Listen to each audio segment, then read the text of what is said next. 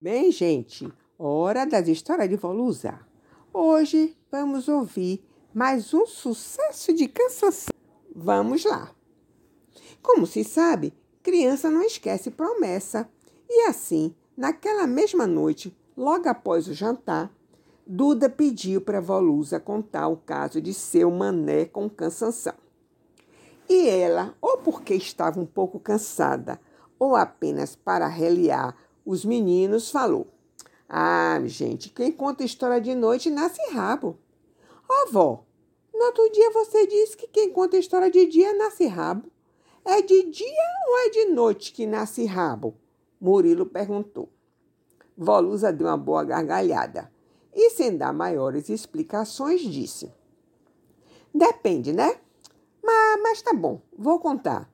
Agora, se nascer rabo, é com vocês. Teve que quem ficasse com receio, embora ninguém soubesse que rabo seria esse, em quem nasceria, nem como. Porém, a curiosidade era maior do que qualquer medo e se puseram a ouvir.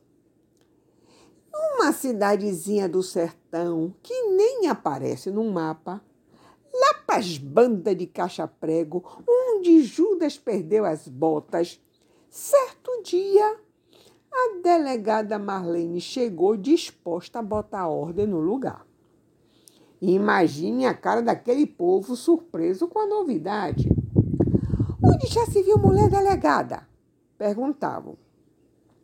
Os malandros daqui não estão respeitando cabra macho, vai respeitar a mulher, ora essa é boa. Diziam essas coisas até descobrir o quanto aquela era uma mulher retada alta, corpulenta, forte, cara de poucas conversas, que soltava fogo pelas ventas e não respeitava nem o mais poderoso coronel. Mandou logo plantar cansanção no quintal da delegacia. Por qualquer coisa, prendia logo um e punha o preso só de cuecas para tomar sol andando no quintal da delegacia no meio do cansanção. Mesmo um simples bêbado que se metia em arruaças só saía da cadeia depois do famoso banho de cansação. Ribuliço geral na plateia de Volusa. Todo mundo alvoroçado, rindo, fazendo exclamações e falando ao mesmo tempo coisas como: Uau! Com essa ninguém brincava, aposto. Que mulher danada, hein? Mulher macho, sim senhor, falou quem se lembrou da música cantada por Luiz Gonzaga. Eita lasqueira, que mulher é essa? E que linguagem é essa? Você quer o quê? Quer que eu fale feito um professor de prof... português numa sala de aula, é? Vovó mesmo há pouco disse retada. Vovó é feminista. Nas histórias dela só tem mulheres retadas. Volusa se divertia e deixou a conversaria prosseguir por uns instantes, para em seguida indagar se eles não queriam ouvir o resto da história. Claro que queriam, né? E ela continuou.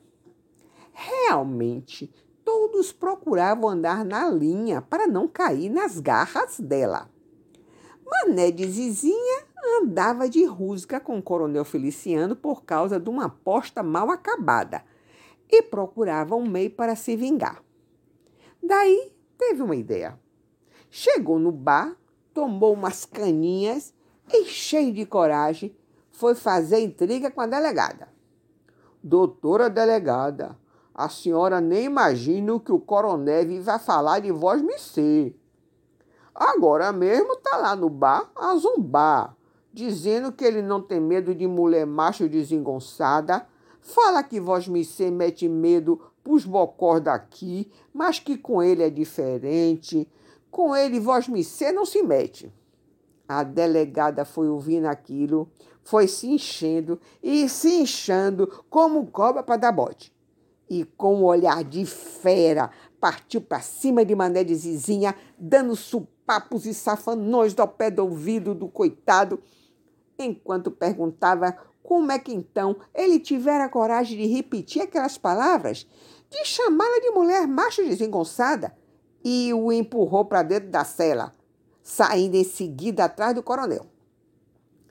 Entrou como raio no bar, pegou Feliciano pela gola, sacudiu para cá e para lá, deu os costumeiros sanfanões, empurrando ele por porta fora rumo à delegacia, sem explicações e sem deixar o coitado abrir a boca.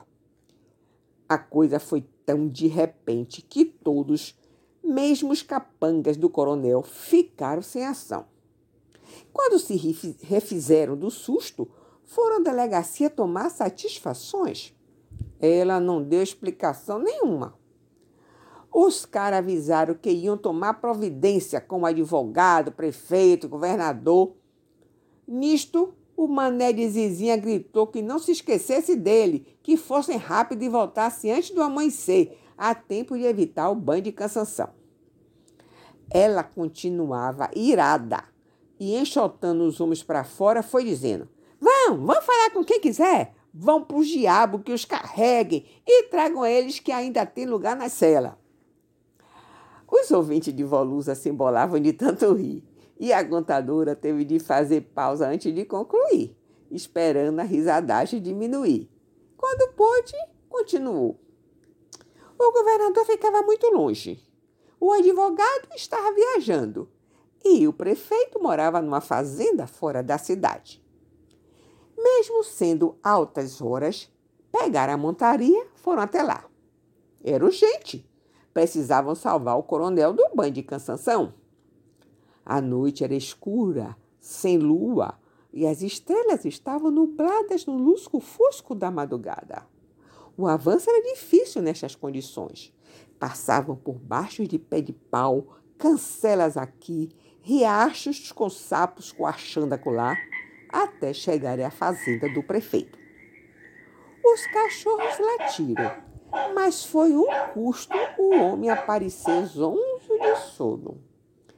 Quando viu a história, ficou revoltado, pediu caneta e papel, escrevendo logo a ordem de soltura. Mas quando os mensageiros se puseram a caminho de volta, tinha amanhecido.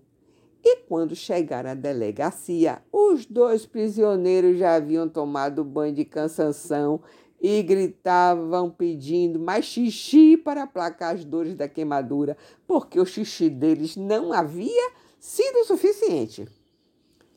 Desesperado, pouco depois o coronel conseguiu expulsar a delegada da cidade. Ela se foi, mas o coronel e o fuxiqueiro vingador ficaram com as marcas de cansanção no corpo por bom tempo. Mané que sabia e se deu mal, né? observou Ivana. Sobrou também para o coronel, Mária acrescentou. Ah, mas eles mereciam. Matilde sentenciou e Janaína concordou. Verdade, o Feliciano por enganar Mané e Mané por ter mentido para se vingar. Mas essa delegada era muito doida, foi a exclamação de Duda. Eu gostei. Esses coronéis pensam que podem fazer o que querem, foi o comentário de Murilo. E você, Rafaela, não vai dizer nada? Inquiriu Volusa, querendo estimular a pequenina a participar da roda de conversa. Eu é que não quero conversa com cansação. Hoje eu quase me estrepei. Mas agora já conheço ele e não me pega mais. Rafaela respondeu fazendo caras e bocas. Isso se você não se deparar com Maria Filipa ou a irada delegada, pilhariou Mário, provocando novas risadas. Oi, gente, por hoje é só. Eu fico por aqui. Até o próximo podcast.